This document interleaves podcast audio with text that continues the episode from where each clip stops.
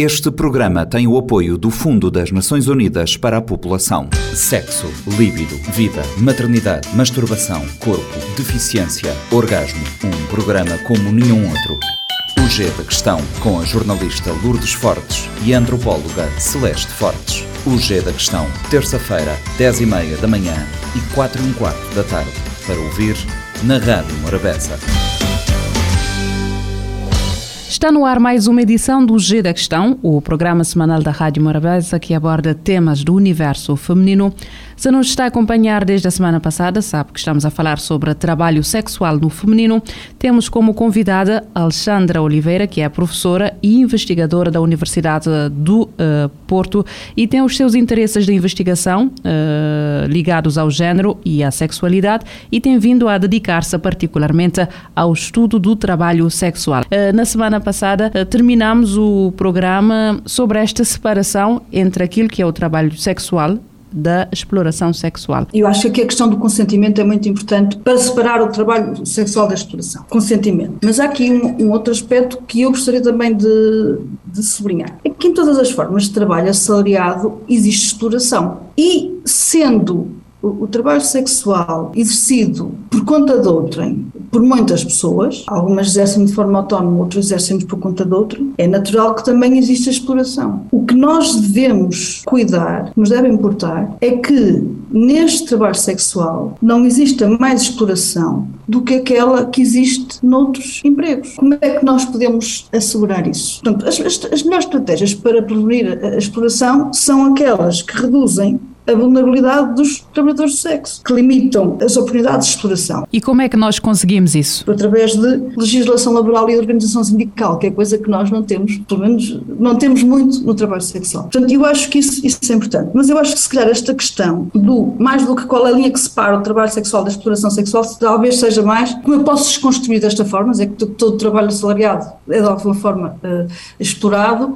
Se calhar a questão faz mais sentido, o que é que, que, é que separa o trabalho sexual, ou qual é a linha que separa trabalho sexual da coação sexual. Né? E aqui volto a falar na questão do, do consentimento. Partilho deste argumento, mas há também outras pessoas que tendem a dizer que há aqui, e eu também vou buscar essa questão do trabalho sexual como uma forma de liberdade sexual e da exploração sexual, porque há pessoas que tendem simplisticamente a, a associar o trabalho sexual à pobreza, ou seja, não há aqui uma escolha não há uma autonomia do corpo, não há uma escolha porque são, sobretudo, as mulheres pobres que fazem este trabalho sexual e, portanto, não há aqui escolha. Mas, Alexandra, quem são essas mulheres trabalhadoras do sexo? Qual é o perfil? Bom, ok. Então, o perfil, acho, o perfil uh, dos trabalhadores do sexo é preciso apontar para a complexidade e para a diversidade de perfis. Não há um perfil tipo, não há uma personalidade tipo que, que, seja, se possa associar com as pessoas que estão na prostituição e, sobretudo, que prediga, que faça uma predição sobre a sua entrada na prostituição. Eu aqui tenho que falar, sobretudo, a partir dos estudos que conheço, da realidade que conheço Portugal, mas noutros países da Europa, mas acho que é importante salientar, chamar a atenção para este aspecto da diversidade, da complexidade, porque muitas pessoas tendem a olhar para este fenómeno de forma simplística, reduzindo a estereótipos, e o estereótipo, geralmente, é o estereótipo da prostituta de rua, que é uma mulher que está numa esquina, que está de minissaia, que tem problemas económicos, se calhar tem problemas de drogas, tem alguém a explorá-la, isso é apenas um estereótipo, corresponde apenas a uma parte pequena da realidade das pessoas que fazem trabalho sexual. Portanto, acho que quando se fala qual é o perfil, é preciso pensar que há uma grande diversidade. Pessoas que vêm de diferentes meios, que têm diferentes experiências de vida, pessoas que vêm, passaram por situações abusivas, mas pessoas que vieram de famílias, de famílias uh, normativas, uh, uh, onde reinava o afeto, onde não, não tiveram qualquer experiência uh, traumática. Portanto, temos que olhar para a diversidade de situações. Pois a associação com a pobreza, uh, acho que é também uh, um clichê, uh, um, um, um, simplismo um, que esquece que há muitas mulheres, nomeadamente da classe média, que estão no trabalho sexual. E, sobretudo, o, os novos meios tecnológicos ao nosso dispor fizeram com que muitas mulheres da classe média recorressem ao trabalho sexual. Mulheres que, se calhar, não iriam para a prostituição de rua, mas que vão para outras formas de trabalho sexual. Agora, se formos a alguns contextos específicos, por exemplo, a prostituição de rua, e alguns estudos mostram que a prostituição de rua é uma minoria hum, pessoa, das pessoas que se prostituem, aí pode haver uma associação com a pobreza. Mulheres que vêm de níveis socioeconómicos desfavorecidos, são pouco escolarizadas, têm pouca uh, formação profissional. Agora, se não há, uh, se é o último recurso, uh, acho que pode ser, o trabalho muitas vezes para muitas pessoas é um último recurso. Isto quer dizer o quê? Que as pessoas não tiveram mais nenhuma opção.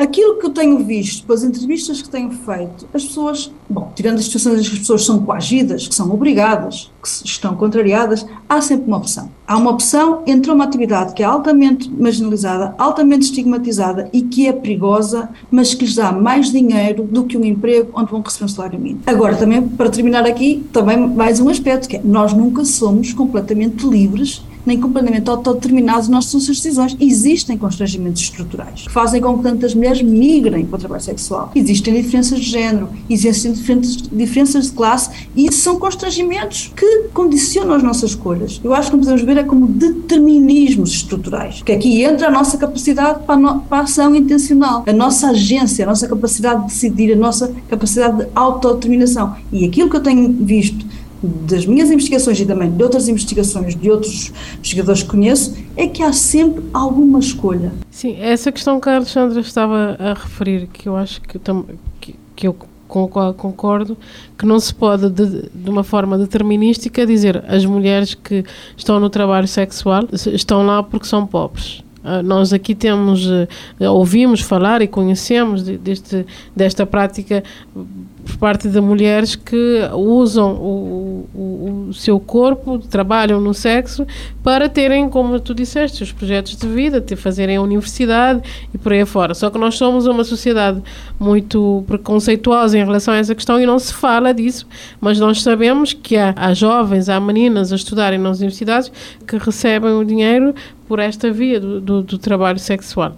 O que se passa é que muito deste argumento é trazido por aqueles que defendem a abolição da, do trabalho sexual, justamente usando este argumento de que não há escolha que as mulheres estão lá quase, ou não há consentimento, ou não há escolha, ou não há possibilidade de fazerem carreira numa outra profissão e acabam por ir a, ao trabalho sexual.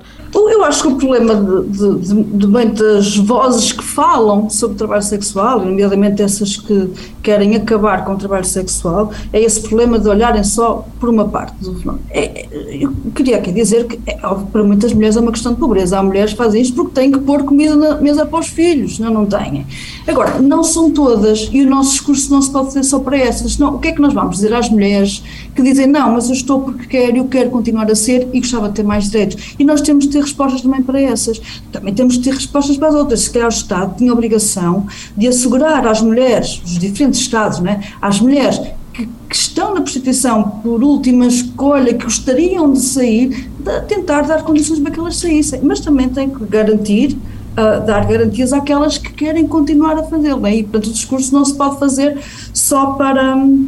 para uma parte, e acho que esse é um dos problemas dos movimentos abolicionistas, é que tratam todas as formas de prostituição, ou todas as casos de prostituição, como formas de vitimação. Até usam a expressão mulheres prostituídas, que lhes dá um sentido de serem sujeitos de alguém, não tendo agência, não sendo capazes de decidir, e são prostituídas por quem?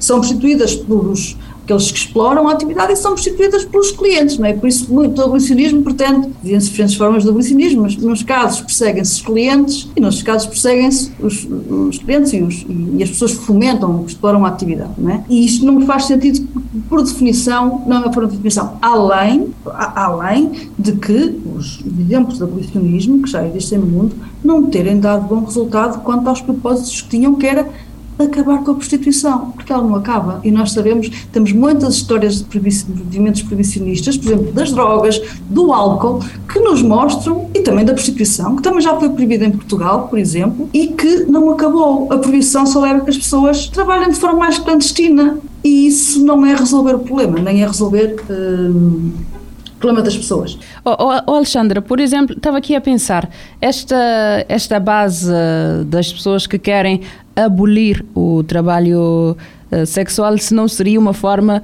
de, no entender, na visão deles, de estar a dar uma satisfação à sociedade que até agora, em pleno século XXI, ainda estigmatiza os uh, trabalhadores uh, sexuais. Mas, entretanto, há quem defenda que a prostituição ou o trabalho sexual é um trabalho útil. Eu concordo que é um trabalho útil e, e acho que há um exemplo que é muito claro em relação a essa utilidade. Há muitas pessoas que, uh, por exemplo, que é o caso das pessoas com diversidade, com neurodiversidade, diversidade funcional ou diversidade sensorial, ou, que é aquilo que habitualmente se diz são pessoas com deficiência, é? mas esta noção de termo diversidade parece uma noção mais, mais correta, menos, menos estigmatizante e que não reduz a pessoa a, a a um déficit, né? Portanto, pessoas, mas que habitualmente se diz pessoas com deficiência, que não conseguem obter parceiros sexuais de outra forma que não seja através de serviços pagos. Se nós pensarmos, por exemplo, em alguém que tem, e estou a falar de homens, mas também de mulheres, porque este problema também se coloca para mulheres, embora a sexualidade das mulheres seja um tabu maior e a sexualidade das mulheres com deficiência seja um tabu ainda maior, mas há mulheres que também têm esta necessidade. E se imaginarmos, por exemplo, alguém com, com, com paralisia cerebral, eh, dificilmente consegue uma parceira sexual, pode conseguir, mas pode ter que recorrer a estes serviços. Alguns países, que não é o caso de Portugal, uh, tem a figura da assistente sexual, que é alguém que é treinado para poder prestar um serviço sexual pago a pessoas com, com deficiência. O que acontece em muitos países em que não existe esta figura de assistente sexual, nomeadamente em Portugal, é que algumas trabalhadoras de sexo fazem este papel, ou seja, atendem pessoas com diversidade.